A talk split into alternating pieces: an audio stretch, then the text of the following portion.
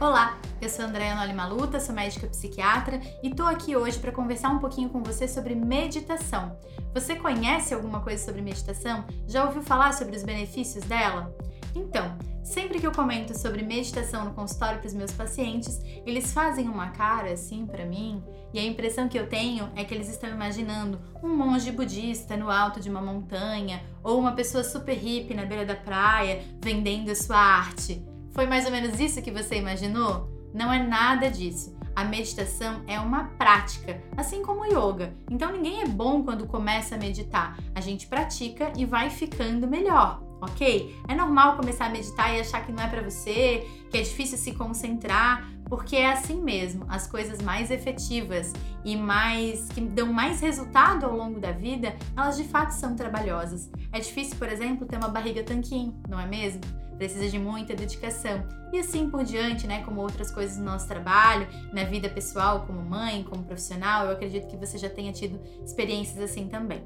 Fato é que a meditação se mostrou cientificamente super eficaz no combate de várias doenças. E é isso que eu quero te contar hoje. Se você ainda está em dúvida, está resistente para iniciar o hábito da meditação, eu vou tentar te convencer. É, eu separei sete deles, né? Sete benefícios que a meditação já tem comprovadamente eficácia. Então, o primeiro deles é, é um, um estudo que mostrou sobre o controle das emoções. Ele melhora as emoções negativas, né? Então ele diminui depressão, estresse e ansiedade. Esse estudo é interessante que fala que as pessoas que praticam meditação por pelo menos oito semanas, elas colhem esses benefícios de uma taxa menor de depressão, ansiedade e estresse, mesmo seis meses depois da época em que elas praticaram. Isso significa que se mostra um benefício duradouro. É exatamente o que a gente quer, né? Para qualquer doença, tratar uma vez e estar protegido por longo tempo. E é exatamente isso que a meditação faz. Além disso, existe um estudo de Harvard que também testou a meditação por oito semanas e que mostrou no cérebro das pessoas que praticaram a meditação uma série de alterações, alterações positivas, né? No hipocampo, no córtex cingulado posterior e na amígdala. Então foi mostrado, né, que essas regiões, elas trabalham a questão do aprendizado, da atenção, elas diminuem a sensação de medo, estresse, ansiedade e melhoram a memória. Não é o que todos nós queremos? E eu gosto também de dizer que a meditação é uma prática democrática. Você não precisa ter tapetinho de yoga, não precisa morar na praia nem na montanha. Você pode fazer em qualquer lugar da sua casa, que você se sinta confortável e que você tenha alguns minutinhos em paz para refletir. É, outras, então, vantagens mostradas nos estudos. É, um estudo também avaliou a meditação por oito semanas em pacientes que têm transtorno de ansiedade generalizada e se mostrou que a meditação teve benefício quase que equiparado ao uso dos medicamentos para ansiedade. É como se fosse um ansiolítico natural. E eu gosto muito da ideia de que a meditação nos ensina autorregulação.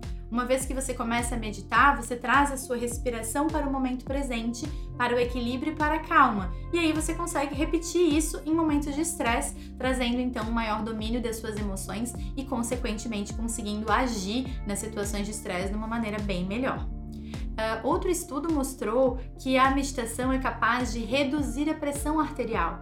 Então, Óbvio, né? Todo mundo sabe, é do senso comum que os pacientes hipertensos normalmente fazem pico de pressão alta quando estão mais estressados, correto? Não seria bom uma prática que você faz em casa e não tem efeito colateral nenhum e que pode te ajudar a reduzir a pressão? Óbvio que você não vai trocar os seus medicamentos pela meditação, não é isso. Mas eu sugiro fortemente que você comece a treinar meditação em casa, porque quem sabe futuramente você poderia talvez reduzir os medicamentos ou ter um melhor controle da sua pressão arterial, simplesmente meditando por 10 minutos diariamente. Existe um outro estudo que esse sim foi chocante. Mostrou que a meditação reduziu em até 48%. É quase 50%, gente. Reduziu em até 48% o risco cardiovascular o risco de eventos cardiovasculares como um infarto ou um derrame. Isso é uma ação de prevenção muito, é, muito significativa. Eu não sei um outro remédio que reduz 50% do risco cardiovascular. Então eu acho que é mais do que provado aí nesses estudos que a meditação ela é eficaz. Não é à toa que ela é uma prática que dura aí alguns milênios, né? Praticada há muitos e muitos anos E ainda, fora tudo isso que eu te contei, em 2009, a ganhadora do Prêmio Nobel da Medicina, a Elizabeth Blackburn, ela estudava a parte genética e o envelhecimento. E ela percebeu que os telômeros, que são os pezinhos do nosso cromossomo, aquela região que guarda o nosso DNA, estava muito relacionada ao envelhecimento. Esses telômeros eles vão encurtando ao longo do tempo e isso vai nos trazendo um envelhecimento mais rápido, deixando a gente mais suscetível a algumas doenças. É, foi visto que a meditação tem o potencial de atrasar o encurtamento desses telômeros, ou seja, de preservar a nossa juventude, atrasando o processo de envelhecimento e, portanto, nos deixando aí com maior longevidade, vivendo mais e o melhor, né? Vivendo melhor. Sempre brinco com os meus pacientes, não sei quantos anos você vai viver, mas independente do número de anos, eu quero que você viva bem, da mesma forma que eu quero viver bem, e é por isso que eu introduzi a meditação na minha vida já há algum tempo. Claro que é corrido, claro que não é fácil, toda introdução de hábito é difícil, nem sempre a gente consegue fazer com a, a regularidade, né, a frequência que a gente gostaria, mas o feito é melhor que perfeito. Então eu vou te dizer para iniciar, ok? Existem vários aplicativos. Eu gosto bastante do, do Vivo Meditação, que é um aplicativo para iniciantes. A meditação ali é guiada, então, é, o guia vai falando o que você tem que fazer, mas você escolhe por temas e tem uma coleção inteira só de ansiedade. Existem outros aplicativos muito bons também, como Meditopia, Insight Timer, enfim, uma série deles. Começa pelo Vivo Meditação, que é mais tranquilinho, mais facinho de usar. Depois, com o tempo, você vai experimentando outros e tornando esse momento da meditação um momento de presente para você, né? Um momentinho seu com você mesmo, para você refletir sobre a mensagem daquele dia, para você respirar da maneira correta. Os pacientes ansiosos sabem que respiram totalmente errado, né? A gente acaba imprimindo na respiração o mesmo ritmo que a gente está tendo na vida. Então, insira a meditação na sua vida. Tenho muitos pacientes que já estão praticando e estão me dando um feedback super positivo do quanto tem melhorado é, essa capacidade de autocontrole deles sobre a ansiedade.